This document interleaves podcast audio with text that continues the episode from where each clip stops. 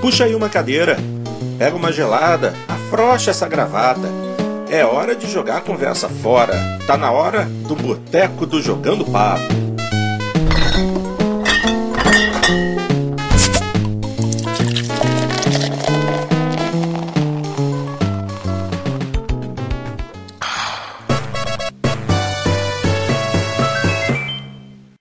Gente, olha nós aí de volta. Coisa boa aqui nessa mesinha de bar que hoje tá tão chinfrinho, olha só. Só tem três aqui. Eu, meu caríssimo amigo Dart Range aqui ao meu lado, e ao meu outro lado, esse rapaz aqui que há muito tempo não aparece, mas finalmente veio tomar uma gelada conosco. Doutor Celso Daniel, tudo bem, doutorzinho? Tudo excelente, estamos na área aí, tomar uma cervejinha e falar besteira de jogos. Isso aí, isso aí. Mas antes, por favor, é, seu Celso, o que, que era aquilo mesmo que você comentou que ia, tinha que dizer?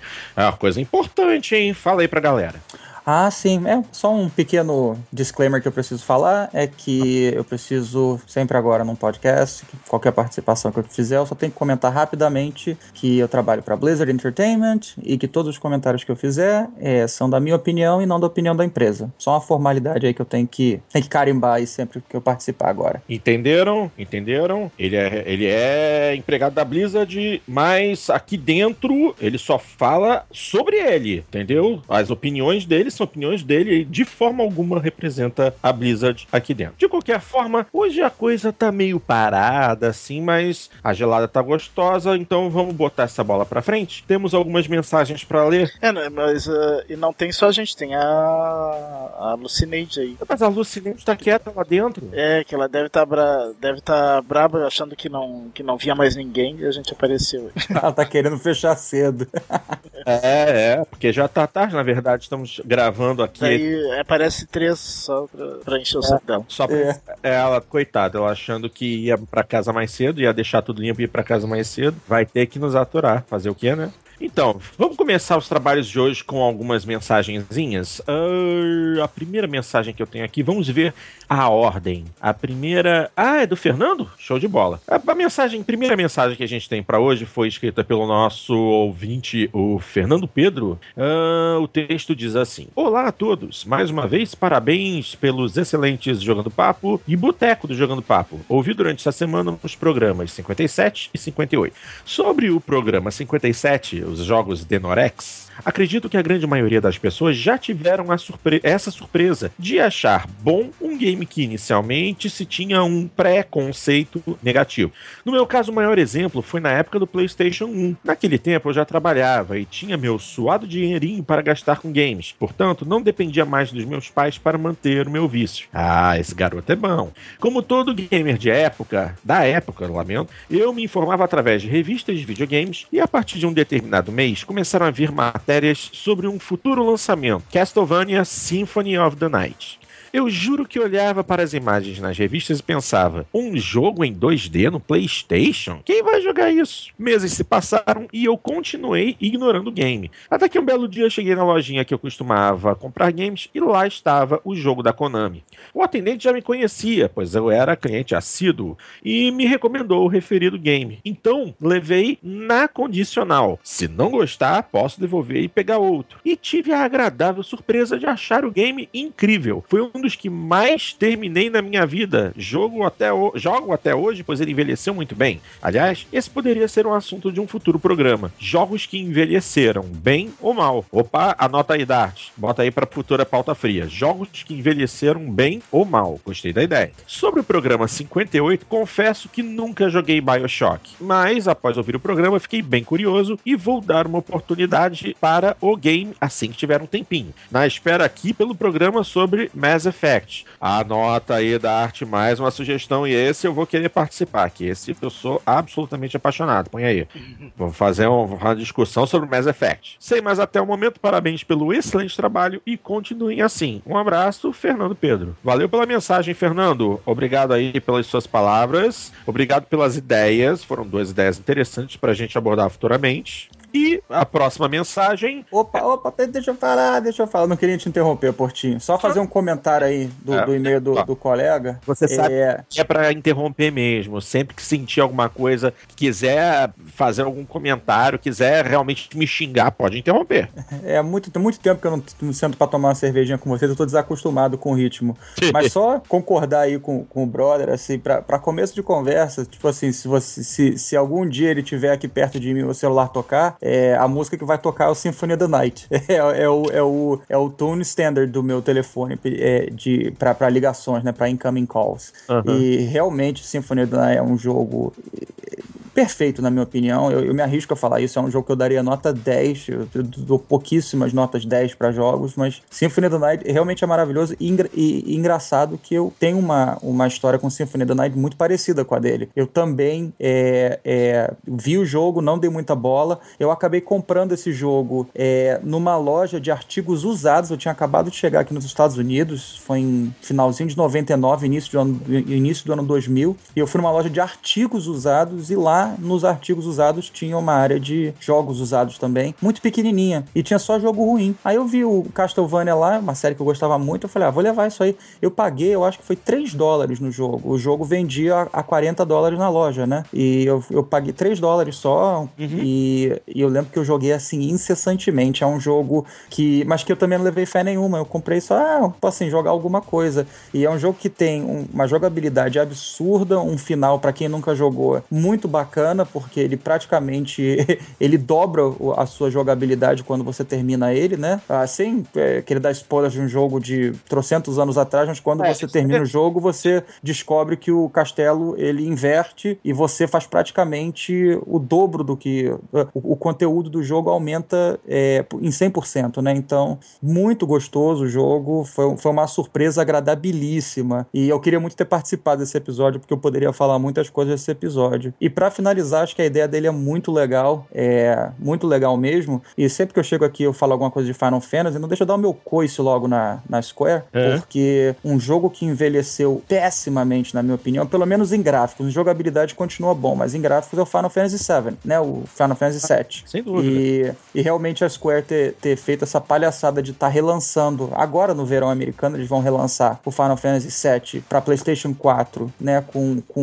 mínimas alterações, mas com com, praticamente a mesma jogabilidade, que foi o mesmo porte que eles fizeram pro PC, uhum. é, dá vontade de bater neles, né? É um dos jogos, assim, mais fantásticos que eu já joguei na minha vida, mas que infelizmente eu não teria é, nem tempo nem vontade, eu confesso, de é, jogar ele na geração do PlayStation 1. Realmente é, é, Eu acho que é um episódio muito legal, eu gostaria de participar muito também, porque eu provavelmente ia falar bastante de muitos jogos. Ao mesmo tempo, você vê um jogo eu joguei essa semana, cara. Eu peguei o emulador dele e joguei Mega Man 2. Tipo assim, que, que delícia, né? O jogo é, é continua perfeito até hoje. Jogabilidade perfeita, controles perfeitos, gráficos perfeitos, música perfeita. É um episódio que eu faço questão de estar junto. Pronto, acabei. O, o Symphony of the Night ele teve um remake, né? Que foi lançado para 360, para Live Arcade. Não, não, o Symphony of the Night não. O, o que você tá falando é um. Ele é até meio que. Ele é meio que multiplayer, não é isso que você tá falando? Que é um que tem. Ele tem a. a, ah, a ele parece graficamente o Symphony of the Night, mas é.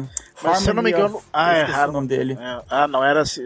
Eu tinha a impressão que o nome era parecido, que era esse, mas não era. Era outro Castlevania, então. Que, é, porque, é um, é. porque é um remake de um antigo. Na verdade, não é. Ele... Até foi bem elogiado na época. Diz que ficou muito bom o remake. Eu não cheguei a jogar. Mas tá falando. A... Cara, um remake eu não tô lembrando de nenhum, não. Pro... Saíram os. os é, o. Pô, o, como é que chama, gente? Os que saíram. Teve até aquela duologia. O. Caraca, não vou lembrar por nada. O, os jogos do Castlevania em 3D, você jogou, Portinho, não? Não, não o, o Lords of Shadow? Lords of Shadow, obrigado. Saiu, saiu Lords of Shadow 1 e 2, e saiu um pro 3DS. Mas não, esse, tá que, falando... esse que eu falo saiu antes do Lords of Shadow. É, é um que é, saiu pra Live Arcade. É, esse, ele se chama Harmony of Despair. Ele não é um remake do. do ele não é um remake do, do anterior, não, do, do Symphony of the Night. Mas ele tem uma jogabilidade similar. Só que ele tem. É, ele é jogado. Ele pode ser jogado multiplayer, inclusive ele é recomendado ser jogado multiplayer, porque ele é muito difícil. Ele faz um zoom out, um zoom in na câmera, assim. É bem interessante. Mas graficamente é, ele parece. É esse aí que eu botei no link aí pra você ver. Ah, beleza. É, mas é um outro. Entendi. Bom, então vamos agora para a próxima mensagem. É, mas ele foi um remake também, né? Foi um remake de um, um Castlevania do PlayStation 1. Hum, não, Sim, cara, não foi não. Não, esse, Olha, esse... eu tô vendo, com a página do Google aqui, que tem a tem a capa do joguinho até do PlayStation, Castlevania Symphony of the Night. E não. até a capinha do PlayStation 1 que você tá falando. É do PlayStation 1. Então, mas no do PlayStation 1, o jogo o, o, Symphony of the Night é do PlayStation 1, ele não foi Sim, sim, é isso, que eu tô, é isso que eu tô dizendo, o remake de, foi feito um remake dele para Live Arcade com, com, gráficos atualizados inclusive. Você tá de sacanagem, sério mesmo? Sim. Pô, que legal. Eu não sabia, cara. uh, Symphony of the Night. Vou até dar uma olhada aqui.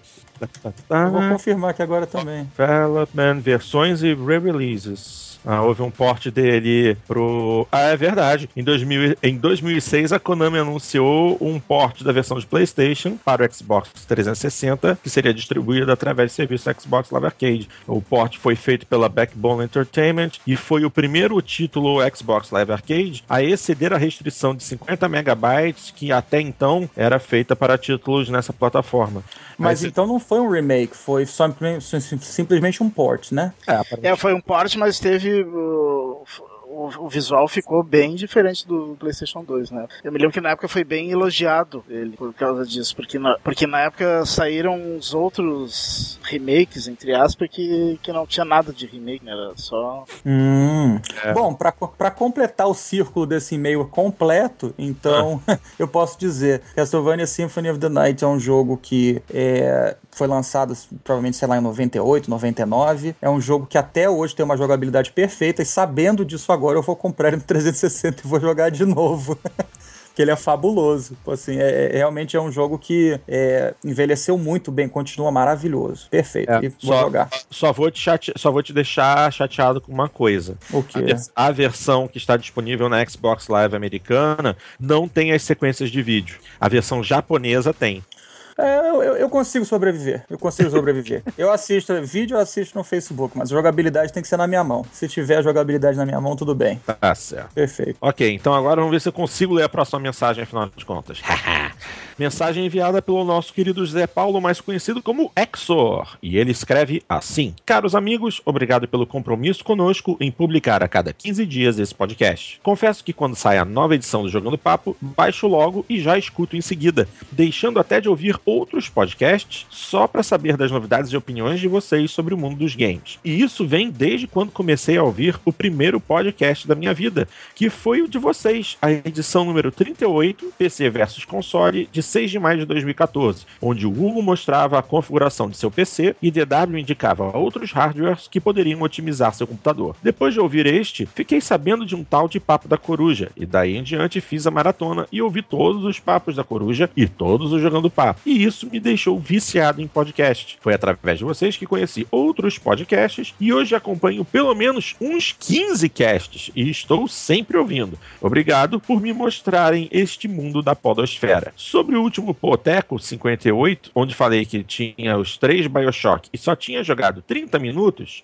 o Dart disse que eu poderia ter comprado os três no Steam. Não, não comprei no Steam. Os três são do Xbox 360. Ou seja, o Exor é meio doido. Porque ele tem três jogos em disco e não jogou. Uhum. E Pô, se ele é doido com isso, então eu sou louco varrido, né? Não, não, louco varrido é o Cadelinho. Ah, tá, é, tem isso também. Tá, mas, mas uma coisa é ter jogos que não jogou. Outra coisa é ter Bioshock que não jogou. É. É. Bioshock tem que jogar. É, eu, Bom, eu Ainda tenho, mais tendo ele. Eu tenho, eu tenho. Bom, eu, na verdade eu tô na mesma situação que ele, um pouco diferente, né? Eu comprei o Bioshock 1 e nunca joguei. E eu ah. tenho de graça na PlayStation Plus o 2 e o 3. O, o 2 e o Infinite, né? Que, é, que eu chamei de 3. Então eu sou maluco que nem ele. Tamo junto. Caraca, Celso, que vergonha, hein? Tem que resolver essa, é. essa falha de, de caráter.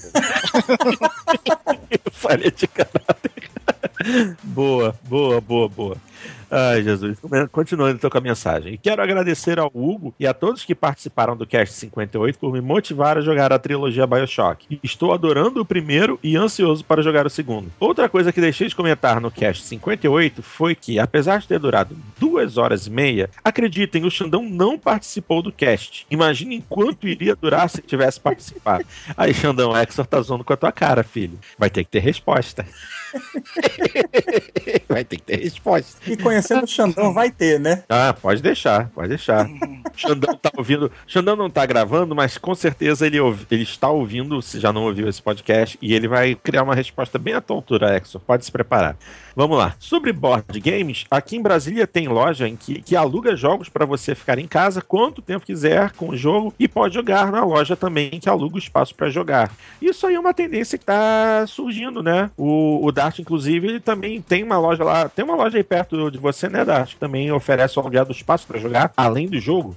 É, na verdade, eu tenho ido jogar no, na loja do no Beco Diagonal, que é a loja do nosso amigo Felipe, né? Uh, que ele abriu uma loja aqui em Porto Alegre. Já. E. Detected. Jabá detected. É. uh, não, e, e, ele tem feito de vez em quando alguns eventos lá e tal. Uh, não aluga nem nada. De, tem alguns jogos lá, o pessoal leva e joga lá na loja em, em algum sábado de tarde, alguma coisa assim. mas fora isso, tem, tem outro local aqui em Porto Alegre que eles. Eu sei que tem em outros lugares do Brasil que eles alugam um local para tu para tu jo jogar e tu pode ir tanto sozinho como com gente. Se tu for sozinho, pode achar gente lá mesmo para jogar. Tem sempre gente disposta, gente que vai sem jogo e que quer sentar na mesa de alguém. ah. Então, então uh, pelo menos isso é o que é o que eles falam, né? Que sempre tem como que eu sei que é que é o tal de Lands Club que eu nunca eu não fui ainda, né? Mas eu pretendo ir para ver como é que é e ver se, se joga uma vez. Uh, daí tem, tem gente que se associa, paga uma mensalidade, ou então se tu vai uma vez só, tu paga 10 reais e fica o tempo que quiser lá jogando. Uhum, beleza. Então, é só para fechar aqui a mensagem. Bom, amigos, é isso. Obrigado e que Deus possa dar a vocês tudo aquilo que seus corações merecem. Oh, muito obrigado pelo desejo, meu querido Exor. Que Deus também possa te dar tudo que seu coração mereça. Amém. Amém.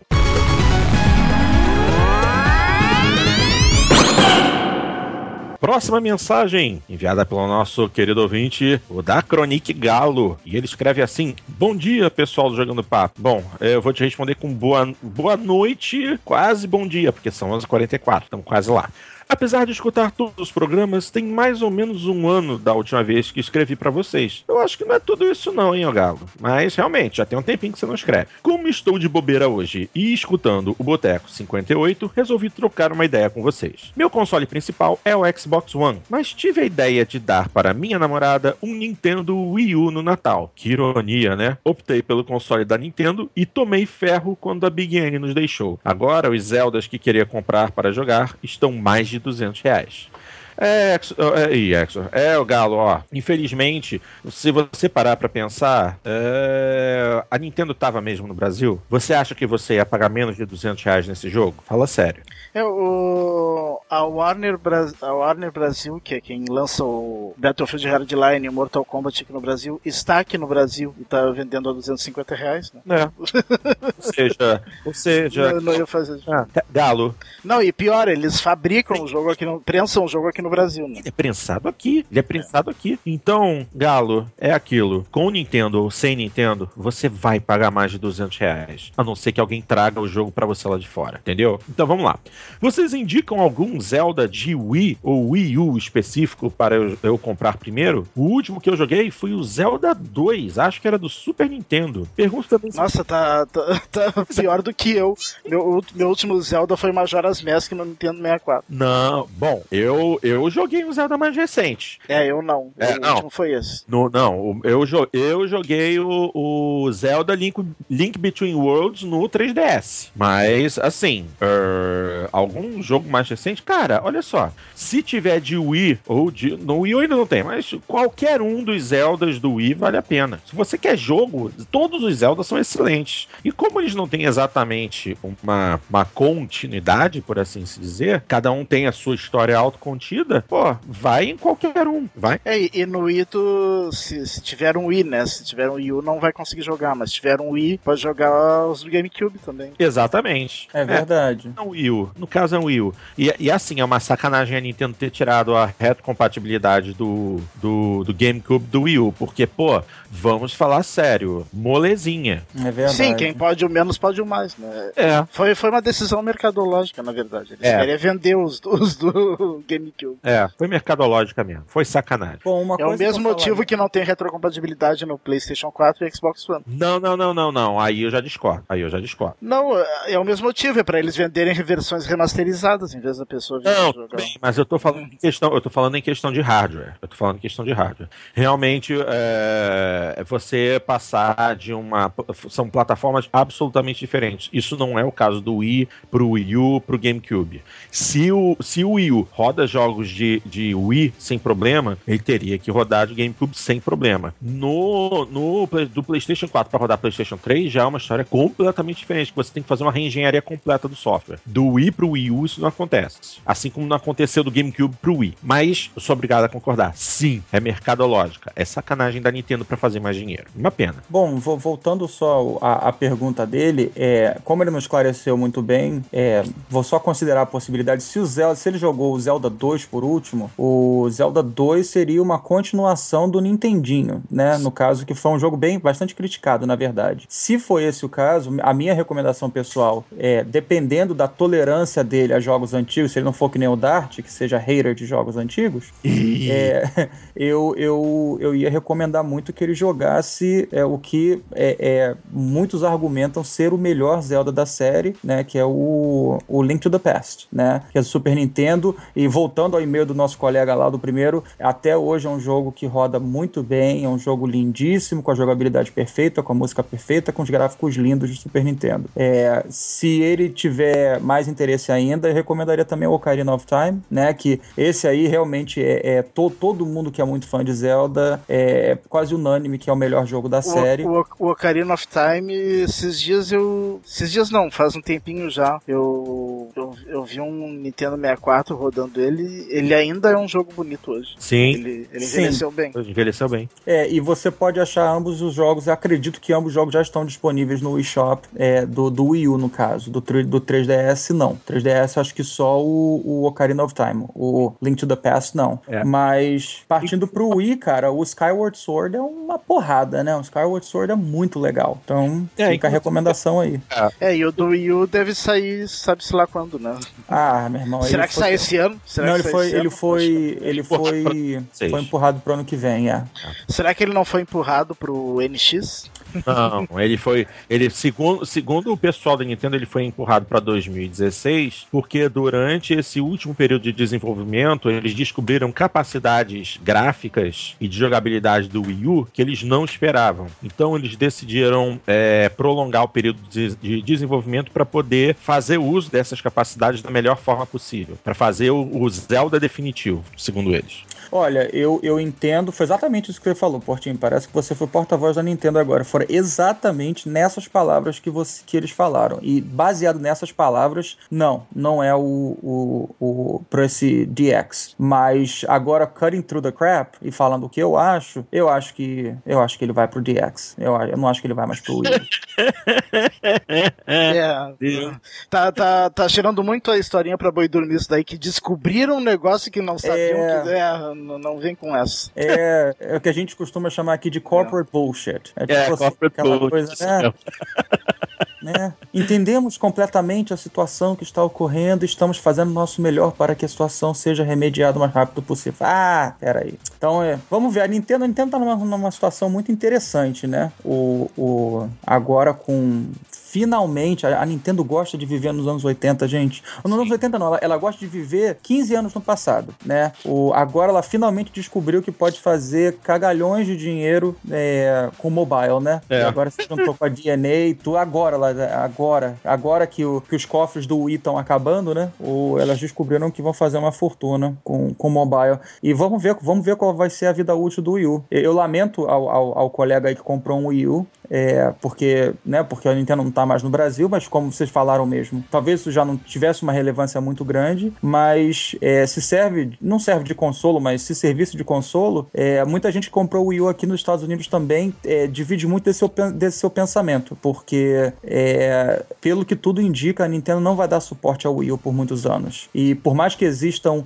pérolas únicas no Wii U, né, como a, o Bayonetta 2, pelo menos na crítica, né, é, é o Bayonetta 2, tem uns jogos como Wonderful 101, que que são muito legais. Super é, Mario 3D World, né? E yeah, é, tem, tem alguns poucos jogos maravilhosos. E o, o Xenoblade X que vai sair, que vai ser o motivo pelo qual eu vou comprar um Wii U, mas realmente é um, é um console que não tem apelo comercial, vende muito mal, é, é, é chega a ser constrangedor o quão pouco que ele vende. E né, o, o, o, o eShop deles é muito fraco, não tem preços competitivos, tem muito poucos jogos, os poucos jogos que tem são só os exclusivos da Nintendo, né? Perdeu completamente o suporte de, de third party, então não serve de consolo, mas pelo menos você não tá sozinho nessa, cara. A Nintendo tá num momento muito delicado aí e de mudanças muito grandes, né? O, o os, os shareholders da Nintendo estão fazendo muita pressão. Uhum. E não sei, cara. Eu, eu amo a Nintendo, mas eu, eu, eu, fico muito frustrado falando deles. É, eu tenho esperança nesse NX deles aí. Se, é, eles, falei... fizerem, se eles fizerem um console que seja um pouquinho. Já,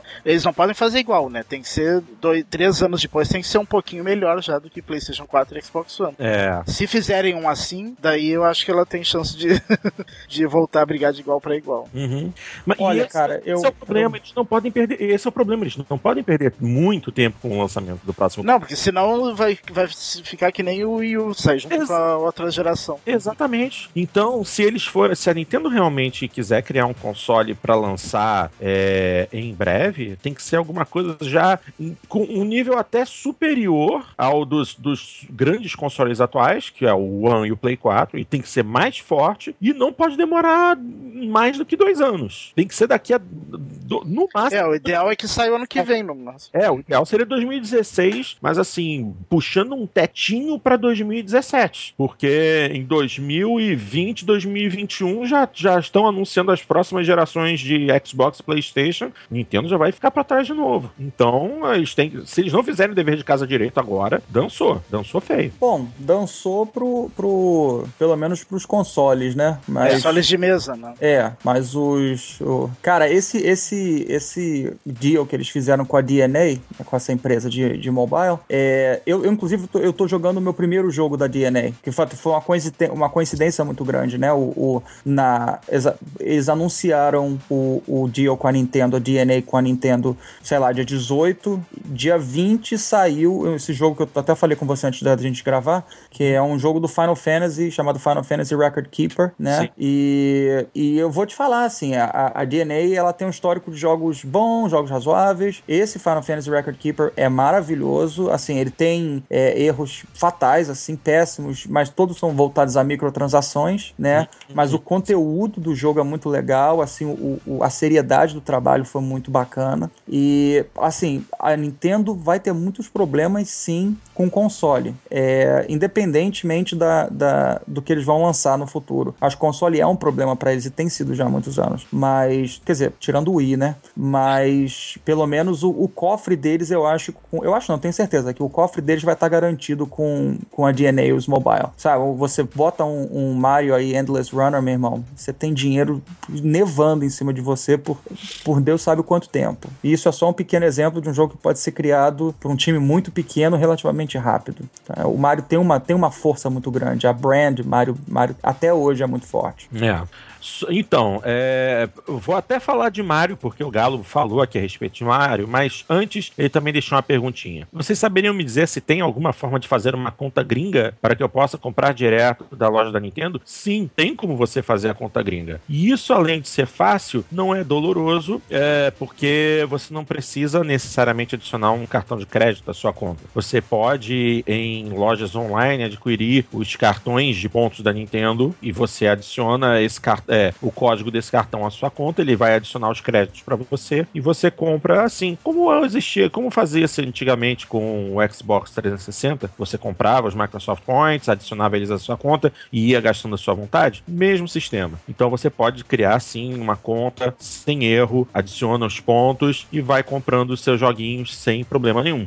Aliás, só dá para contar, só dá para criar conta gringa, né, no, no, é porque no eShop. É, porque não no tem... eShop porque na, na América Latina, pelo menos, não existe, né? Só existe. É, do 3DS até existe, eu acho, né? Mas o Wii U não. É. Ah, isso, isso, isso, isso, isso, isso, isso, isso. Do Wii U só existe é, Estados Unidos, Europa e Ásia. Então vamos continuar aqui com a mensagem. Uh, estamos gostando de jogar o Super Mario 3D World. Uh, apesar do jogo estar bem bonito, é um choque de nostalgia, de nostalgia jogar Mario. Mesmo as músicas e os níveis sendo diferentes, não tem como não se lembrar daquele tempo das TVs de tubo, das manhãs de pijama jogando Mario com irmãos e primos. Essas sensações não têm preço, e acredito que esse seja o segredo da Nintendo, a nostalgia. Tudo no console é muito diferente do demais. A interface, os sons, a forma de interagir com o usuário, é tudo muito intuitivo. É coisa de japonês para japonês. Agora vamos sair um pouquinho do ramo dos, dos videogames e partir para uma outra coisa que a gente também a gente fez escola aqui, né? Board games. Por influência daquele programa de vocês, comecei a me aventurar pelos board games. Paguei um precinho bem salgado na temporada 1 do Zombicide e tenho gostado de jogar, apesar de não ter jogado ainda com seis pessoas. Eu e minha nega já fizemos até a missão 5. É bom jogar com ela, pois ela é um livro de regras ambulante e ensina para os outros quando estamos apresentando o jogo a nossos amigos. Uh, ele falou que, que pagou um preço bem salgado na temporada 1 do Zombicide. Isso daí é por um motivo simples. Hum. Uh, acho que desde o final do ano passado tá esgotado no Brasil o Zombicide e ainda não saiu reimpressão dele. Então, quem vende, vende por preços exorbitantes. É. e usado e por preço, porque o preço de tabela é 299 reais. Tem gente vendendo por 500 reais. Cruz incrédulo. Cru... Usado. Não, não tem novo, né? Tá esgotado. Tá, e depois falam que eu pagando 400, 500 reais em miniatura de carro, tô pagando caro. Fala sério. É. uh, mas agora estava previsto para maio, mas atrasou por causa do, da maravilhosa logística do Brasil, né? Hum. Da burocracia. Sim. Porque esses jogos são, eh, mesmo os nacionais, eles são eles são fabricados pela mesma fábrica que, que fabrica as, as versões estrangeiras uh, na China, porque não existe gráfica com tecnologia suficiente para fazer esses, esses jogos aqui no Brasil, então é tudo importado. E daí já viu, né? Atraso atrás de atraso. E vai sair a terceira temporada do Zombicide, mas ainda sem, sem nenhuma perspectiva de vir nova edição dessa primeira temporada do Zombicide. Cruzes, que tristeza. Ai, viver no terceiro mundo é isso. É. Silêncio e... na minha parte. É. Fica quietinho aí. É, aí, aí tem a vontade o Zombicide. É. Acho que é 60 e poucos dólares. É, tranquilo. É. Então, deixa eu continuar aqui com a mensagem dele, que ele ainda fala mais um pouquinho sobre board games. Sou eu quem traça as estratégias e geralmente jogamos mais de uma vez a missão. Isso porque a Michone, com quem eu namoro, nem sempre acata minhas sugestões e sai pelo tabuleiro achando que é o Rambo. Quando eu vejo que a missão vai falhar, sugiro já o restart. Mas ela só acredita vendo e tem que morrer o último sobrevivente até que ela aceite montar todo o tabuleiro novamente. Uma Bom, per... mas aí ela tá, ela tá seguindo, ela tá, ela tá jogando RPG e tá entrando no caráter, né? É. Porque a Michonne é assim mesmo, a Michonne é um tanque ambulante, cara. Uma pergunta para os jogadores de plantão. Quando um sobrevivente sobe de nível e passa a ter duas habilidades, eu posso usá-las ao mesmo tempo ou devo escolher uma delas? Essas habilidades são cumulativas ou não? Xiii, Dart, você sabe? Olha, eu não tenho certeza porque eu só joguei o Zombicide uma vez e foi a missão introdutória. Mas eu acho que é cumulativa, assim, senão não faria sentido subir de nível, né? Se tu perde uma habilidade, então. É. Noob Detect. Com, com certeza deve ser cumulativo. Noob Detected. Não, porque não, não faz sentido tu, tu, subir de nível e perder uma habilidade, né? Com certeza são cumulativos. Ai, ai, tem que rir. Bom, deixa, é deixa que o, o jogador, co, o jogador começa com uma habilidade, daí quando sobe de nível ganha outra. É. Mas, mas com certeza só o Xandão. É. pra dizer, porque eu só joguei a missão introdutória e a missão introdutória é bem curtinha, então ah. daí, não deu, daí não deu mais tempo de jogar nenhuma outra partida. E é. daí joguei mais. Tá certo. E eu não tenho o jogo, né? Eu joguei lá na, na loja. Ah, tá. Que, é, que, é, que é alguém levou, alguém levou e eu joguei. Aí você resolveu se meter para experimentar, para ver se curtia. É. Ah, tá. Beleza. Bem legal até o Zombicide, muito bom. Vamos lá então. É, continuando, continuando com a mensagem do Galo. Agora voltamos pro reino dos videogames. No Xbox One tenho jogado GTA, lógico, ele bota entre parênteses, e Forza Horizon 2. Mas meus amigos estão tentando me trazer para o lado negro da força e voltar a jogar Af, Destiny. Mas tenho me segurado para não cair novamente nessa cilada e perder outras 418 horas nessa bagaça. Mais do que uma pós-graduação. É, faça um favor a si mesmo, não volta para essa bagaça, não. Nem sei como vou fazer quando sair a última expansão agora em maio. Ué, é fácil, não compra. Meus amigos jogadores de Destiny são bem xiitas e não trocam o disco nem por decreto. Acho que se eu não jogar com eles, serei excluído da lista de amigos. E quem precisa de um amigo xiita que sofre, só joga Destiny? Problema. problema. Exclui, deixa excluir. o que, que, é problema, o que, que é solução, né? É. É, esse é o famoso hashtag First World Problems.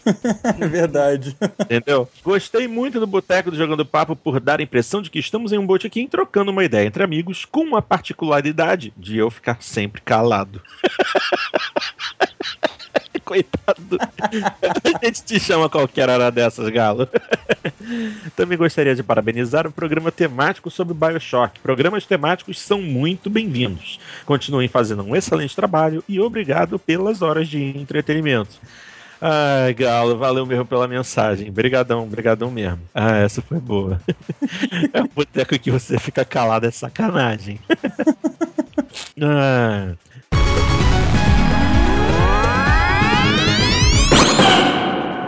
Próxima mensagem, e essa veio do nosso querido companheiro Maciotas. Há quanto tempo? Olá, amigos do Jogando Papo. Quem escreve é o Maciotas novamente. Desta vez gostaria de compartilhar com vocês minha experiência com um jogo que me surpreendeu positivamente nessa geração: o temido Bloodborne. Bloodborne foi minha primeira experiência com jogos da From Software. Não joguei nenhum jogo da franquia Souls, justamente por conta do receio de não conseguir avançar devido à dificuldade excessiva dos jogos Demon Souls e Dark Souls. E para ser sincero, não sei dizer o motivo de ter arriscado com Bloodborne. Creio que o motivo principal se deve ao fato de querer apostar numa franquia nova, já que essa geração tem se mostrado ser a geração dos remakes até aqui. Obviamente que no início apanhei bastante. Morri diversas vezes até aprendi, aprender como o jogo funcionava. Mas depois que aprendi, olha amigos, me deparei com o melhor jogo que joguei nessa geração até aqui. E olha que tenho o privilégio de ter os dois consoles da geração, o Play 4 e o Xbox One.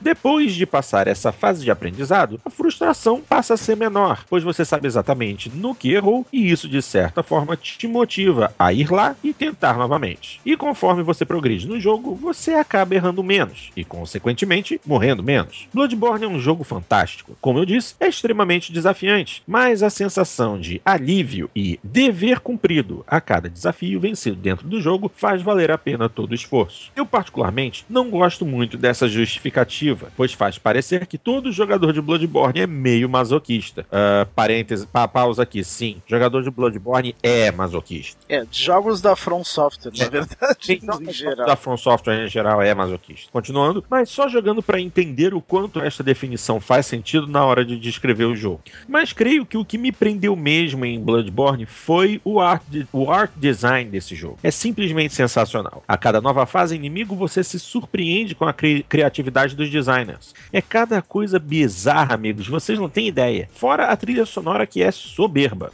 Procurem algum vídeo da fase Yarl Ghul, Vila Invisível, e reparem na trilha de fundo. É fantástico. É, vou procurar daqui a pouco. Quando a gente terminar a gravação, vou dar uma olhadinha nisso. É, eu vou dar uma olhada também. Mas uh, eu vi alguns vídeos do jogo, realmente o jogo é muito bonito. Uhum. É verdade que o jogo tem alguns problemas técnicos, como a demora excessiva dos loadings, principal reclamação dos jogadores. Mas esses problemas são pequenos comparados à experiência que o jogo te remete. Bom, maciotas, hoje já é sexta-feira, dia 24 de abril, e você já deve estar esperando um pouquinho menos, pois nessa quinta-feira, dia 23, foi lançado um update do jogo que muitos dizem ter reduzido drasticamente os tempos de load do Bloodborne. Se isso é verdade, parabéns, finalmente a sua frustração vai diminuir um pouquinho. Ah, vamos lá, continuando. Lembro que na última edição do Boteco, o Cadelin disse que não tinha tempo suficiente para dedicar a esse tipo de jogo. Mas acreditem ou não, Bloodborne não requer muito tempo de dedicação. Depois que você pega o jeito e aprende o esquema do jogo, você consegue administrar bem o tempo de jogatina. Nas poucas vezes em que consigo ligar meu console durante a semana, as minhas sessões de, jogatina de Bloodborne não passam de uma hora e estou conseguindo avançar bem no jogo. Para finalizar, tentem dar uma chance a ele. Se tiverem como alugar ou pegar emprestado antes de comprar, melhor ainda. Mas garanto que passadas aquelas primeiras horas de aprendizado, vocês terão uma agradabilíssima surpresa e irão se deparar com um dos melhores, se não o melhor, pelo menos para mim, jogo desta geração até aqui. Um grande abraço a todos e continuem com um excelente trabalho. É, Maciotas, valeu mesmo aí pela, por essa degustação de Bloodborne. É, eu, eu pretendo dar uma chance, mas quando estiver bem mais barato. Daí eu arrisco. É, o Bloodborne, na verdade, vai ser um dos. vai entrar pra lista de um dos grandes jogos que, que eu não vou jogar. Né? ah, mas faz, faz parte, cara. Eu acho que assim, eu, eu, é. eu cheguei a um ponto, eu recentemente até fiz uma análise do volume de jogos que eu compro e do volume de jogos que eu tenho versus o tempo que eu tenho para jogar, né? Uma coisa que eu, eu cheguei a colocar no papel isso, para realmente ter uma análise disso, porque eu tava, desculpa o palavrão, mas a moda caralho mesmo. Tipo assim, eu gostava, eu comprava, né?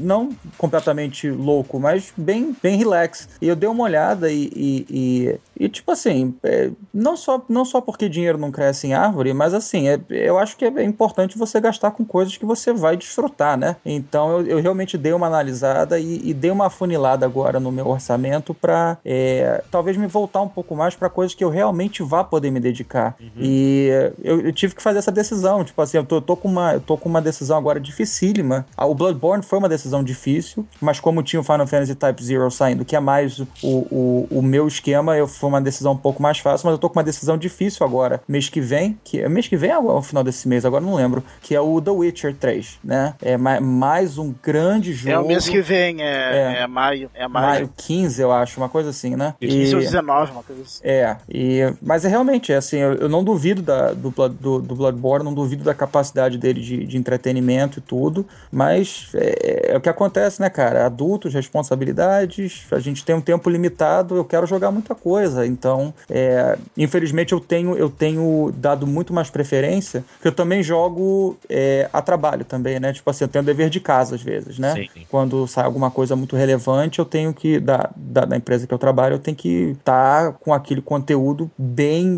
bem assim, é, na, na, na, ponta da língua, né? Uhum. E, mas, por exemplo, eu, eu, eu tô dando muita preferência a jogos, a, além de RPGs eh, japoneses, que é o que eu mais gosto, eu dando muita preferência a jogos independentes, a jogos, jogos um pouco menores. Eu peguei ontem o Shovel Knight, que eu não tinha jogado ainda para PlayStation 4. E... Mas é, é, resumidamente, é, Bloodborne é um jogo muito bacana, mas infelizmente não, não, não vai dar. De repente, se algum dia ele tiver, sei lá, o preço dele cheio é 60 dólares. Se ele chegar um dia na, na PSN ou, ou na Live, que eu provavelmente vou ter um, um Xbox One no, no futuro próximo, uhum. tiver aí 10, 15 dólares, de repente eu compro só para dizer que eu tenho, mas infelizmente vai entrar para aquela é, biblioteca de jogos que eu acabo nunca chegando, que é o a minha, eu chamo meu Wall of Shame, né, que é o meu, a minha biblioteca da Steam. É tipo assim, eu fico olhando e falo assim, meu Deus, para de comprar jogo, pelo amor de Deus, né? Mas aí vem uma Humble Bundle, vem essas Steam Sales, é, é difícil, né? É, é aquela é. compulsão. Mas eu espero que Bloodborne venda muito bem, infelizmente ele não vai ter, né, a minha, o meu dinheiro dessa vez. Espero que ele venda muito bem, espero que seja uma franchise que cresça, que é, é, é um jogo lindíssimo, é uma jogabilidade bacana. Eu vou dar uma conferida em alguns vídeos e ouvir um pouco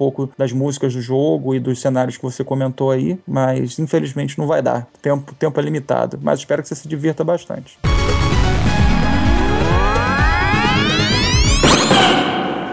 Para fechar o pacote de mensagens de hoje, temos uma mensagem enviada pelo nosso ouvinte Celso Júnior. Opa, olha o filho do Celso aí. Uh, e ele escreve. Te amo, filho. Ai, santo Deus. Sabia que você existia em algum lugar desse mundo. Eu te amo muito. Ai, meu Cristo. tinha que falar. Eu tinha, né? Você tinha que soltar dessa, né, Celso? Uh, e o Celso Júnior escreve assim: Boa tarde. Boa tarde. É, boa tarde. no programa passado, vocês debateram sobre o fim das contas fantasmas no PlayStation. No Xbox One, existe um modo que eu faço e muitos fazem de trocar contas com um amigo de confiança, que vocês devem saber qual é. Penso, será que a Microsoft pode vir a bloquear este modo, assim como ocorreu com o PlayStation na Sony? Isso é irregular o que fazemos no Xbox? Uh, na verdade, não foi isso que a Sony bloqueou, né? Exato. Quem, quem, tem um amigo que eles compartilham, que eu saiba, não, não houve problema. O que eles fizeram é que era um esquema que eles faziam para que uma terceira conta conseguisse ainda acessar o mesmo jogo. isso daí é que eles bloquearam. Isso, isso, isso, isso. E se pode bloquear, pode. Pode. se vai bloquear, não sei.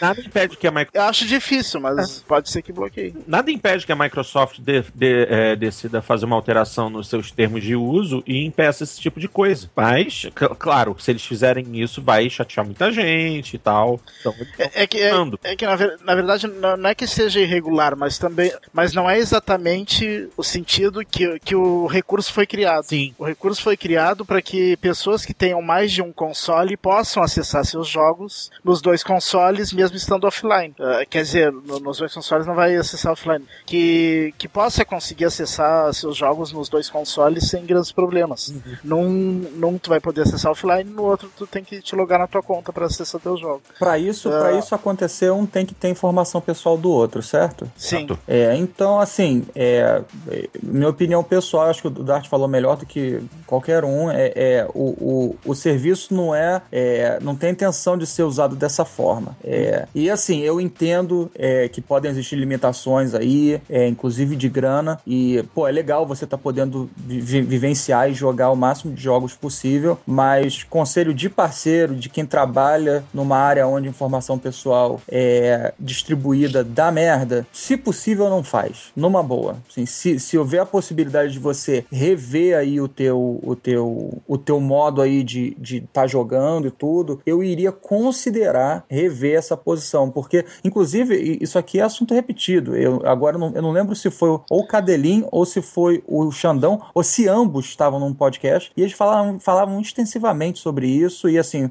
os dois. o, o Burger falou também muito. Ah, foi o Burger, exatamente, exatamente. Eu ouvi é. esse podcast, eu não participei, mas eu ouvi depois. Não lembro qual é o número desse podcast. De repente, se a gente lembrar, a gente pode botar no post depois. Mas, é, cara, informação pessoal, o próprio nome já diz, né? Ainda mais quanto a Microsoft, que, por exemplo, se tu tem uma assinatura do Office, tu tem SkyDrive, Exatamente. tudo ele. É. Tu pode ter um monte de coisa que, que seja pessoal, tu, que não, não, não tem que outros tenham acesso, e, e tudo é a mesma senha, né? Vai ter acesso a tudo. É, então, se possível, não faça. Né? Se, o ideal é que você não faça. É, mas eu acho que a pergunta dele seria se, se, se ele poderia ser banido alguma coisa. É, eu acredito que não, né, cara? Se, se, se, os termos de uso não, não explicitamente falam que isso não pode ser feito. É, então... É, nos termos de uso eles dizem que não é para não é para dar para outra pessoa seus dados pessoais, né? Mas como é que eles vão? É, não tem como eles uh, diferenciarem isso de quem tá, de quem tem dois consoles, né? É muito difícil difícil. Exatamente. Então, bom, eu, eu vou. Mas, vou... Uh, mas que pode, pode. é, eu, eu vou falar uma coisa. Eu, eu, a partir desse, desse ano, não, a partir do meio do ano passado, eu tomei uma decisão na minha vida que, que foi para melhor. Eu aconselho para todo mundo que tá ouvindo esse podcast, inclusive você, o Celção aí, meu xará. É, não dá chance pro azar, cara.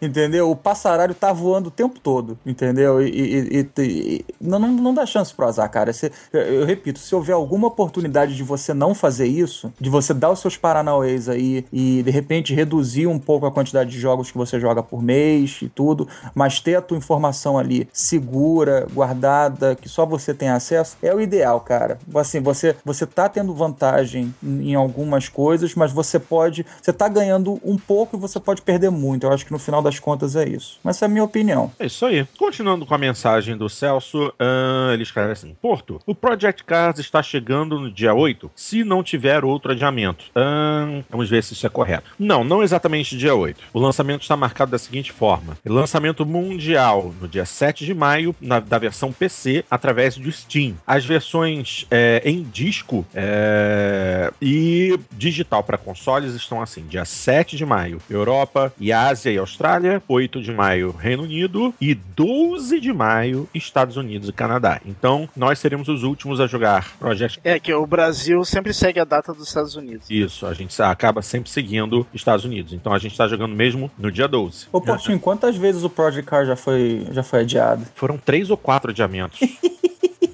Vai Não, sair, vai sair que- junto com Final Fantasy XV. Os dois vão sair juntos. Não, não, não. Agora já, já, tá, já saiu, já, foi, já está em Gold, já está Ah, anunciado. já? Ah, ok, Ah, ok. já, já foi Gold, já é Gold, então estamos safos. Ahn, aí ele continua com a pergunta: o que esperar desse jogo que promete concorrer com Forza? Não cito Gran Turismo porque ele nem existe no PS4 e no momento não existe simulação no PS4.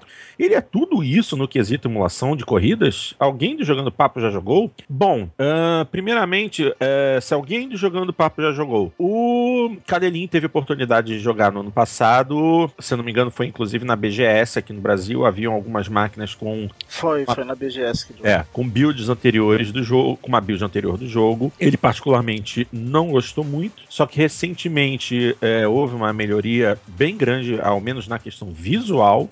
Agora, o que esperar desse jogo que promete concorrer com Forza? Sim, ele é um concorrente direto de Forza Motorsport 5, porque realmente a ideia dele é simulação mais séria. Bom, eu espero bastante coisa, porque na verdade ele é um jogo da Slightly Mad Studios, ah, que teve uma colaboração muito grande de diversos, é, diversas pessoas que participaram do beta. O jogo originalmente é, foi bancado por backers, ele teve um Kickstarter para fazer funcionar. Ah, ele vem sendo desenvolvido desde 2011, sempre com a ajuda dessas pessoas que investiram na criação do jogo e sempre levaram muito em consideração aquilo que os betas vinham comentando. Então, ele teve inúmeras atualizações, sempre atendendo aos desejos e aos anseios daqueles que pagaram pelo, pela oportunidade de serem betas. E acredito que vem alguma coisa muito boa aí, ainda mais se a gente levar em consideração que a, a última informação que nós temos é, é que o jogo vai rodar travado em 60 frames por segundo, tanto no Xbox One quanto no PlayStation 4. A pequena diferença se refere apenas às 180 linhas a menos que o Xbox One tem condição de, de produzir,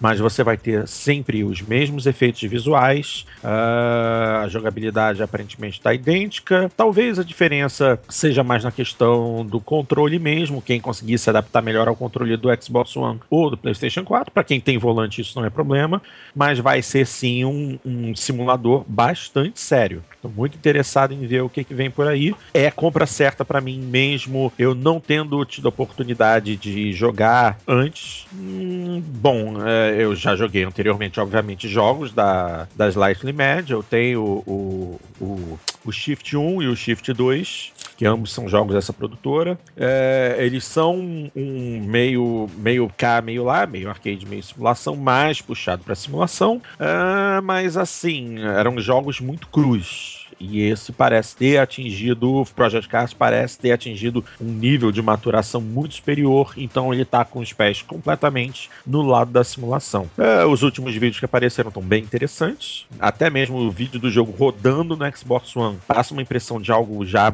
muito bem polido, pronto para chegar às mãos dos consumidores, e certamente eu vou comprar. A versão eu ainda não sei qual que eu pego. Já expliquei isso no, no podcast 59, eu tô na dúvida, não sei se eu pego a versão de PS4 ou de Xbox One.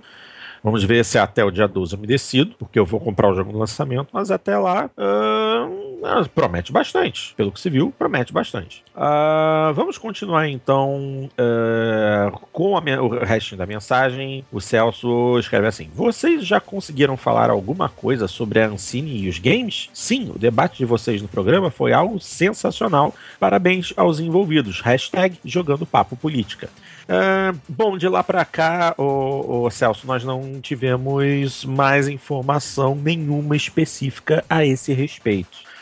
Inclusive, trouxe essa informação que, que acendeu a chama da discussão no programa de um tópico lá do PXB e é, teve toda aquela discussão que foi muito, muitíssimo interessante. Cada um pôde colocar um pouco do seu, do seu pequeno conhecimento a respeito, mas é, até o momento não houve mais nenhuma definição específica do envolvimento da Ancine no mercado de games brasileiro. Mas estamos de olho, vamos ficar observando atentamente para ver o que, que pode vir por aí, de bom ou de ruim, porque quando o governo está envolvido, a gente nunca sabe o que pode acontecer, né? E foi isso aí, foi só isso que ele escreveu. Muitíssimo obrigado, Celso Júnior, pela sua mensagem. Valeu mesmo.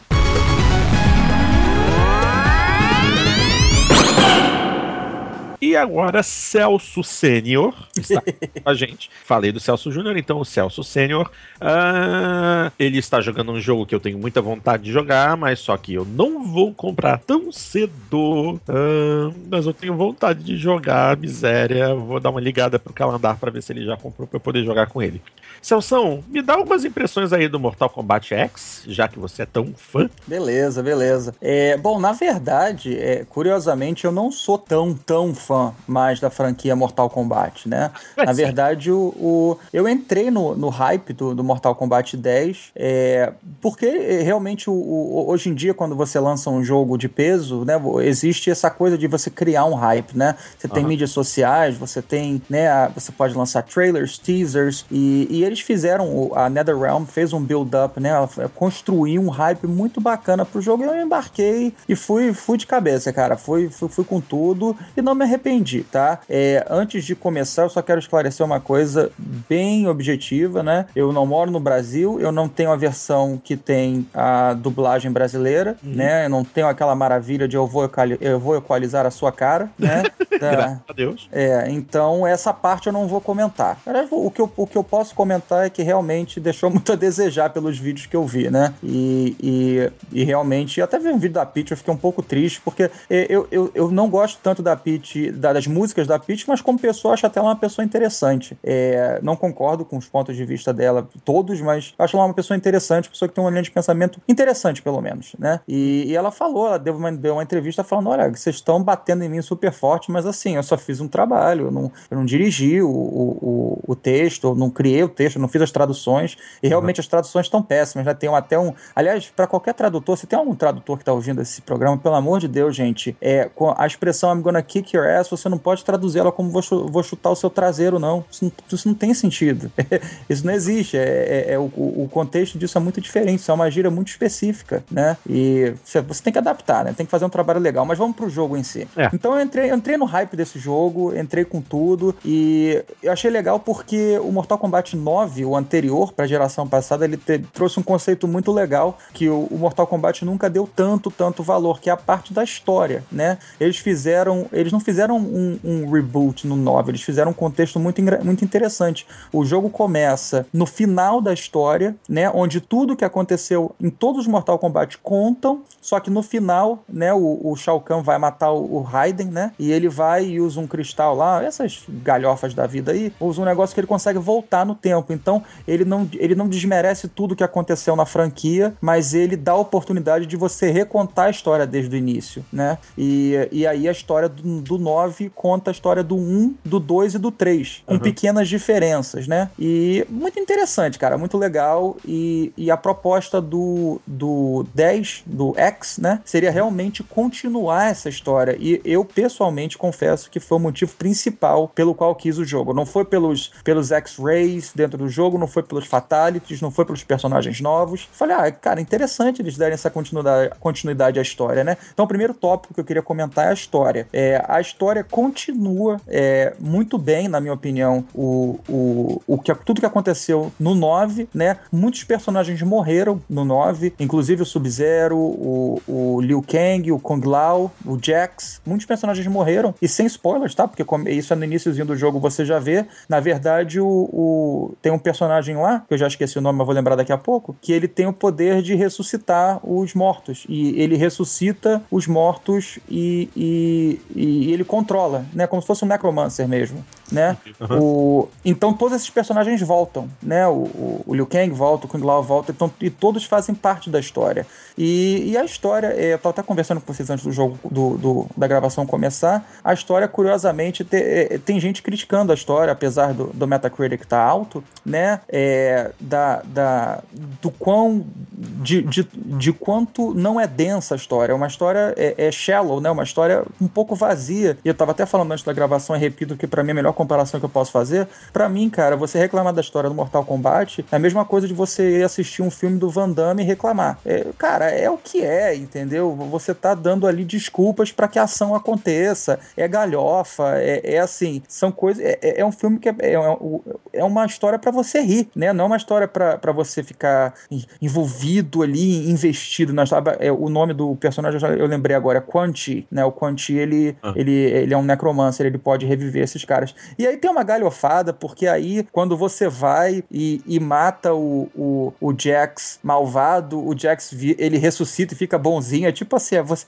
cara, é de você rir, assim, puta, é engraçado. Mas tá, tá valendo, sabe? A história tem um contexto bacana e o, o, o grande objetivo da história é introduzir os novos personagens, né? Você uhum. tem o, a filha do Johnny Cage e da Sônia, que é realmente o grande investimento deles nessa série, é nessa personagem, que é a Cassie Cage, que, by the way, tem o melhor fatality do jogo, né? Que é aquela da selfie. É. Quem não viu ainda, por favor, veja. Assim, é, é, é ali é um. É um é, pra mim é o Ed Boon assinando embaixo, falando assim: olha, a gente tá up to date com, com, com, com a realidade, assim, com o que tá acontecendo hoje em dia. E muito legal, cara. Assim, a história foi muito legal. Você tem o filho do Kenshi, você tem o, o, o sobrinho do Kung Lao, né? E, o, e, tem uma, e, a, e a filha do Jax, né? São todos personagens interessantes, jogabilidade interessante. O, o, e assim, a história se conclui de uma forma como, como um filme do Van Damme, uhum. né? E assim, ah, legal, interessante. Mas eu gostei muito, eu recomendo para quem jogou Mortal Kombat 9 curtiu a parte da história,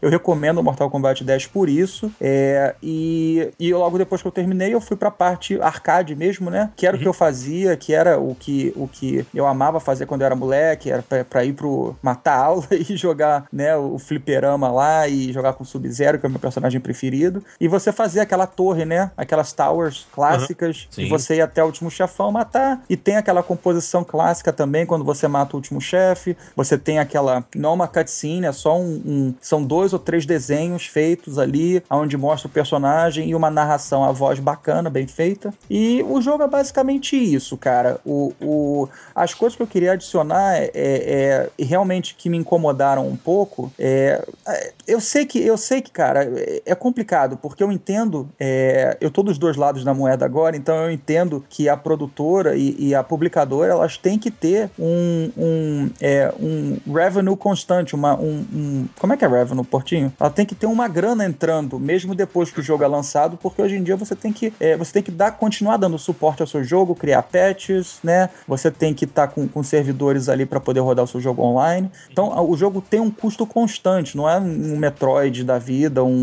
um Zelda da vida, né? O, o, o, jogo tem um custo constante. E você Sim. tem que é, você tem que fazer essa grana entrar de alguma forma, né? E então, infelizmente, isso é uma coisa inevitável, mas assim, eu fiquei chateado é, com algumas coisas nesse sentido. A primeira é o, o Goro ser um, um, um personagem é, exclusivo de pré-venda. Exclusivo não, né? Mas para você ganhar ele de graça, você precisava ele de pré-venda. Eu fiquei é. chateado com isso porque o Goro é um personagem clássico desde Mortal Kombat 1, cara. E eu acho que ele tinha que ser fundamental ali. E é muito chato porque se eu fiz a, a pré-venda e peguei a o própria A própria Cassie Cage que podia ser assim, porque ela não é um personagem clássico. Né? Exatamente. Né? Agora. Exatamente. Exatamente. A Cassie Cage, depois que eu joguei o jogo, eu especificamente não diria a Cassie Cage porque ela é fundamental pro jogo. Mas de repente a filha do Jax, ou o filho do, do, do que é o Ta Takeda, sei lá o que, ou, ou, ou, o sobrinho do Kung Lao, eu acho que seria mais, mais interessante. Mas seria muito menos apelativo, então eu entendo o lado da companhia. Mas o Goro eu achei um pouco de sacanagem. E pior do que isso, é,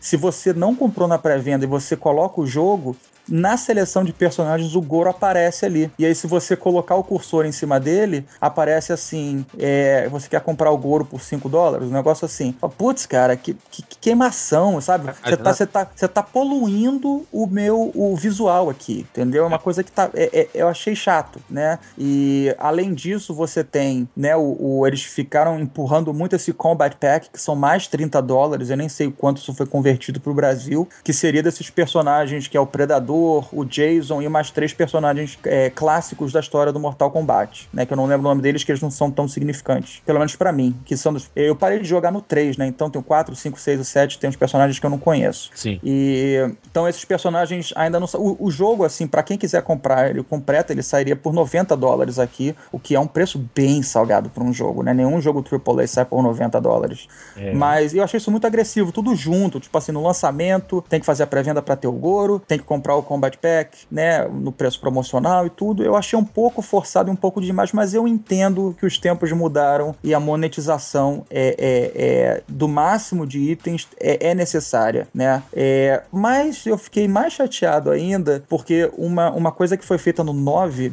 é, eles repetiram no 10, é muito legal, que é a Crypt. É um, um. Não sei se vocês jogaram o 9, mas você vai jogando o jogo e você vai ganhando ouro. Sim. E com esse ouro você pode desbloquear. Você tem uma Crypt lá, um tipo um cemitério. É uma cripta. E depois. é uma cripta. Cripta no fundo mesmo. Isso. E, mas na verdade, é, esse do 10 tem uma cripta, depois você entra num, num, num negócio lá de aranhas, é, é, é gigante. É uma coisa super. E, cara, você toma cada susto, parece que parece brincadeira, mas eu tomei cada susto aqui. e, e, e, você vai entrando lá e você vai unlocking brutality, você vai unlocking é, outros fatalities dos personagens, você vai unlocking é, é, arte do. músicas do jogo, arte original do jogo, muita coisa bacana. E, e é uma coisa que, tipo assim, que você tem que grind, você tem que jogar, jogar, jogar para conseguir. Uhum. Ou, se você pagar 20 dólares, você desbloqueia tudo. Ou seja, slash fail, né? Eu falei, puta cara, que sacanagem. É, eu sinto assim, é, é, mas ao mesmo tempo eles fizeram uma coisa que eu achei legal. Por exemplo, o último chefe do, do Mortal Kombat, hum. desse Mortal Kombat 10, ele é desbloqueado só se você jogar a história inteira. Você não pode pagar para ter ele. Mas é, é, eu acho isso bacana. Eu acho é. justo, sabe? É aquela coisa, jogo justo. E essa cripta, eu acho que ela tinha que ser exclusiva para quem grind, para quem joga o jogo mesmo. Uhum. Não me afeta pessoalmente, mas eu acho que polui a minha experiência. Não sei se eu tô sendo muito chato, mas polui a minha experiência. É, e nessa mesma veia, mas eu acho até mais engraçado essa parte, é, você tem Easy Fatalities, né? Pagos. Você pode pagar para ganhar, é, para apertar o, o, o, L2 ou R2 ou shoulder buttons, né? Seja do, do, do Xbox One ou do, do PlayStation 4, você aperta um shoulder button em um botão e ele já faz o Fatality é, para você ali. Não, eu ia até te perguntar uma coisa, não sei se você sabe me dizer. É, quando você. Eles vendem, um pacote, eles vendem pacotes com 5 ou com 30. Isso aí é o quê? Quando você compra, você só pode usar aquele número de vezes que você comprou no pacote? Sim, ou isso é. é... Ah, santo Deus! É, certo. é eu, eu sei como eles funcionam porque na própria cripta você consegue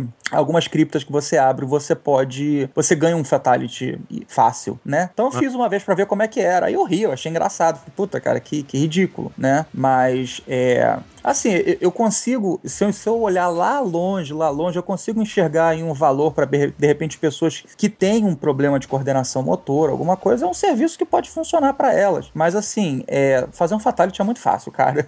então, assim, eu, eu mas como é que é esse Fatality fácil? O que que tu faz? Em vez de ser uma combinação de botões, é um botão só? É, ao invés de você ter um Fatality, por exemplo, ao invés de você botar é, trás, trás, baixo, frente, triângulo, você vai, você aperta um shoulder button, no PlayStation 4, né? Você aperta o R2 e triângulo, só isso. Aí ele vai e faz o Fatality para você. Então, é, mais uma vez, não me afeta em absolutamente nada, né? Não, não tem aquele, aquela coisa é, é, absurda, né? Daquele pay to win. Isso não existe, né? Uhum. Mas, é, é infelizmente, assim, é, existem muitos jogos mobile, né? Que eu, que, eu, que eu gostava de jogar, eu acabei me afastando porque muitos têm essa filosofia de pay to win, ou a jogabilidade é limitada até, até que você coloque dinheiro, e eu não me incomodo de pagar, mas eu não quero ficar pagando constantemente. Eu quero colocar um, uma quantidade X e, e jogar em paz. Eu, eu tô acostumado acostumado com isso. E pelo menos eu tinha o meu, entre aspas, aqui, o meu safe haven, né? Que era os jogos AAA. Eu sabia que quando eu chegasse no jogo AAA, não teriam microtransações na minha cara, não teria o Goro ali. E o Goro, o Goro nem apareceu para comprar aqui para mim, porque como eu comprei em pré-venda, ele já veio incluído. Eu só coloquei o código ali. Mas, não sei, cara, a coisa ficou um pouco poluída para mim, assim. Eu, eu, não queria ver é, compre já, compre já o tempo todo, entendeu? E infelizmente, nos menus do Mortal Kombat, você vê isso com frequência. No próprio menu principal principal, onde você escolhe se você vai jogar história, um player, two players, né? Você, na parte superior, você tem é, slides assim do compra o Goro, compra não sei o que do Sub-Zero, tudo putz, cara, não, não era o que eu queria, não era. Mas de qualquer maneira, essa foi a parte que eu achei mais fraca do jogo e mais desnecessária. Mas a jogabilidade em si, é, ela tá melhor do que melhor do que a do, do uh, Injustice Gods Among Us, que foi o projeto é, anterior da NetherRealms, e eu achei que ele tava um pouco. Parecia que todos os personagens estavam com um bloco de, de aço em cada perna, assim, porque eles se moviam muito devagar. O, o, a engine do Mortal Kombat, né, que é Unreal, ela, ela tem essa coisa, ela, ela não flui tão bem para mim como outros jogos, mas é, melhorou muito. O jogo está muito mais fluido agora no Mortal Kombat X comparado ao Injustice, do qual eu gostei, mas é, eu acho que o Mortal Kombat X melhorou bastante. Os Fatalities, provavelmente todo mundo já viu, são assim, eu, eu levo eu levo na sacanagem, eu acho eles hilários, assim, não é, obviamente isso em vida real seria uma coisa absurda e, e, e deplorável, mas ali no videogame eu deitado aqui rindo é divertido. É, os personagens têm, os personagens novos têm um caráter muito bacana e os personagens antigos também. E, e o último ponto que eu faria para fechar, é, inclusive até queria botar um plugin aí no final é, de uns vídeos que eu fiz em relação a isso, onde eu falo isso mais extensivamente. É, uma coisa que eu achei muito bacana, e isso foi na época que eu tava entrando no hype ainda do Mortal Kombat, foi quando eu assisti o trailer do Mortal Kombat, que o trailer oficial de lançamento da NetherRealms, que foi é, a música que foi escolhida foi do System of a Down, a música chamada Suicide. Sim. Né? E eles, eles fecharam ali, cara, de uma forma tão redonda, assim, o, o, o o, tre o cenas do jogo, cenas da história com a batida da música. Ficou uma coisa assim. Eu recomendo muito que todo mundo assista. Tá no YouTube, é só colocar Mortal Kombat X Official Trailer que vai aparecer. Mas a coisa que mais me chamou a atenção lá é o seguinte. Agora, agora é uma é uma viagenzinha do Celção à parte, tá? Vem comigo aí, por favor. Uma ah. coisa que sempre me frustrou como homem, eu tenho 35 anos, todos nós estamos envelhecendo. Uma coisa que sempre me frustrou como homem é que os meus, os meus heróis não envelhecem comigo, né? Eu não não tenho heróis de filmes, assim. Os meus heróis de filmes são. É, não são. São atores, né? Eu vejo eles, a personalidade deles na vida real, então não tenho tanta conexão. Mas os meus heróis, é, com quem eu cresci, dos quadrinhos, dos, dos, dos animes e tudo, é, eles continuam. E principalmente dos jogos de videogame, né? Eles continuam jovens aí. Eu tô com 35 anos, uma hernia de disco aqui, tendinite no joelho, e o Ryu e o Ken estão lutando como se tivessem 12 anos ainda, né? 12 não, 18, 19 anos. E não sei, de alguma forma, de alguma, de alguma forma parece que, que a minha geração tá passando e eles estão ficando. É uma coisa meio doida, mas eu achei muito bacana e muito gratificante e interessante essa, essa visão da NetherRealms de realmente é, de deixar os personagens envelhecer, né? Você, se você olhar bem o John, as animações do Johnny Cage, da Sônia, do Kung Lao e principalmente do Johnny, do, do Johnny Cage, não, do, do do Liu Kang, você vai ver que ele tá um pouquinho mais curvado, é, é, ele tá com uma aparência um pouco mais velha, além do cabelo, né, mais grisalho e, e, as expressões faciais um pouco mais velhas. Eu achei que foi interessante, cara. Achei que foi interessante de falar isso aqui, vamos envelhecer os nossos personagens, porque, pô, a gente tá aqui, cara, nós somos a geração Mortal Kombat, a galera que tem aí seus 40 anos, seus 35 anos, seus 30 anos, nós somos a geração Street Fighter, a geração Mortal Kombat. E foi bacana, foi, uma, foi um um link de identificação que eu nunca tive com o jogo, que eu nunca tive com jogo nenhum e que, que eu estabeleci com esse jogo. E, e realmente, de muitas formas, é, para melhor ou para pior, até como a própria história é apresentada e a introdução dos novos jogadores, dos novos players, né, uhum. é, é, colocada, parece realmente que está se passando a tocha, a tocha, né, tá se passando a tocha adiante, né, o, o e realmente, eu não sei, a NetherRealms pode fazer exatamente o contrário e, e, e fazer um outro reboot, botar botar o Johnny Cage lá com seus 20 anos de novo e a Sônia lá novinha também. Mas se eles de repente quiserem é, construir em cima desse universo que eles criaram, muito legal, cara. Muito legal mesmo. E eu, assim, eu, na minha cabeça, eu acho o score de jogos uma, uma babaquice, porque eu acho que isso é muito subjetivo. Mas se eu pudesse colocar é, um score de 5 estrelas, aonde 5 seria um jogo imperdível e praticamente, não praticamente perfeito, mas um jogo assim maravilhoso que eu acho que ninguém ninguém pode perder. E um 4 sendo um jogo que, se você gosta do gênero, eu recomendo. Eu daria 4 estrelas pro Mortal Kombat X. E é, é muito legal se você joga, se você gosta de jogos de luta, se você gosta de Mortal Kombat, eu recomendo. É, não precisa comprar nas pressas, Portinho, compra quando, quando, quando as estrelas aí se encontrarem, né? Quando tiver um preço razoável, os patches já tiverem entrado e consertado os probleminhas agora de lançamento. Beleza. Mas eu recomendo. E para fechar, o Ed hum. Boon falou no Twitter ontem, eu fiquei muito feliz com isso, que ele tá pensando em lançar, e eu não me, eu me incomodo, como jogador de videogame, como gamer, eu não me incomodo de gastar dinheiro. Mas eu quero gastar dinheiro com uma coisa de valor, né? E além do Combat Pack, ele anunciou também que eles estão é, fazendo um Story Pack. Eles vão estender a história mais, o que eu acho maravilhoso. Tô dentro. Tipo assim, shut up and take my money, entendeu? E fora isso, ficou uma, uma coisa muito interessante na história, que muitos personagens que aparecem na história, como o personagem Rain, do hum. Mortal Kombat 9, o Baraka, uh, o Boracho e tem mais alguns personagens que eu não vou lembrar o nome agora, mas você tem uma série de personagens que ou aparecem só como, como é, personagens ali na história, de você conversar e tudo, uhum. ou você luta contra eles, mas eles não são personagens selecionáveis e não são personagens que estão no Combat Pack. Então, provavelmente, é, a NetherRealm vai esticar o Mortal Kombat por muito tempo, provavelmente vai estar tá lançando novos personagens é, com frequência, o que eu acho que, se você colocar um preço decente nele, nele, tô dentro, cara. Tô dentro. Então, cara, eu falei horrores, tá vendo? Não, não precisa do Xandão, não precisa do Cadelinho. Se precisar fazer um podcast de duas horas, é só me chamar, que eu falo que nem um louco. Mas. não, mas é sério mesmo, galera. É, eu gostei muito do jogo, tá? E para terminar agora mesmo, fazer o meu plugin, tá? É, tá. o meu, meu jabazinho. Eu fiz uma página no Facebook de, de, de fã apaixonado de videogames que eu sou. Eu vou estar tá postando com uma pequena. Espero eu, com uma, uma certa frequência, vídeos ou, ou, ou fotos ou coisas coisas interessantes relacionadas ao mundo dos jogos. É, o nome da página é Celção Humilde, que é o meu apelido, né? E é, lá eu já tenho três vídeos do Mortal Kombat, sendo um deles o vídeo que eu tô é, abrindo a edição de colecionador do Mortal Kombat X, que eu acabei escolhendo fazer isso. E eu, eu tenho alguns outros vídeos lá também do Mortal Kombat falando um pouco do que eu falei aqui também. Se vocês tiverem interesse, é uma coisa que eu quero fazer de coração e, e trocar ideia com pessoas aí que curtem as mesmas coisas que eu curto. Galera, acabei, acabei, juro, acabei. Só, só uma pergunta, Celso.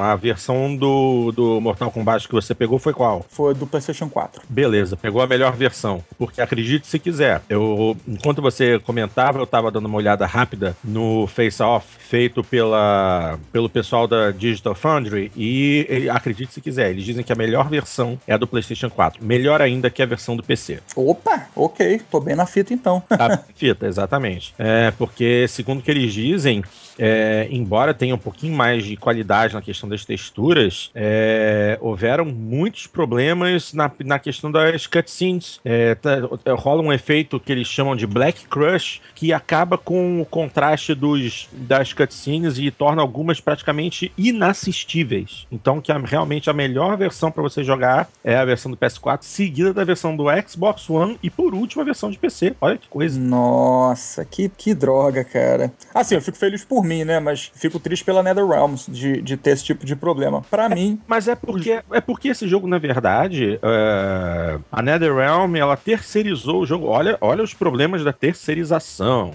A NetherRealm terceirizou o lançamento desse jogo no PC para uma empresa chamada High Voltage Software. É, esse é o estúdio que está por trás do lançamento da versão de PC. Então ele... É que na verdade Mortal Kombat eu acho que nunca foi teve muita tradição em PC, né? Ele sempre foi um jogo de consoles. É, é, é. E, então a versão principal é de console, então eles deixam para segundo plano de PC. É. é. Eles adiaram também o lançamento do 360 e do PlayStation 3. Não sei se eles terceirizaram também para a mesma empresa ou para uma empresa diferente, ou se eles mesmos não, ah, não, não, priorizaram essa versão. Mas eu sei que quem tem um console da geração passada tá chupando o dedo ainda, isso também é bem chato. É complicado, né? Aliás, é. um, um, jogo que também que também estava prometido para consoles da geração passada e simplesmente foi capado é o Project Cars. Havia plano de lançamento dele para 360 e Play 3, mas não vai ser. Aí eu me pergunto por quê, afinal de contas, a versão de Wii U continua em desenvolvimento. Nossa. Dá para entender um negócio desse? Dá não. Olha, mas eu, eu acho que não vai sair do, do Wii U também.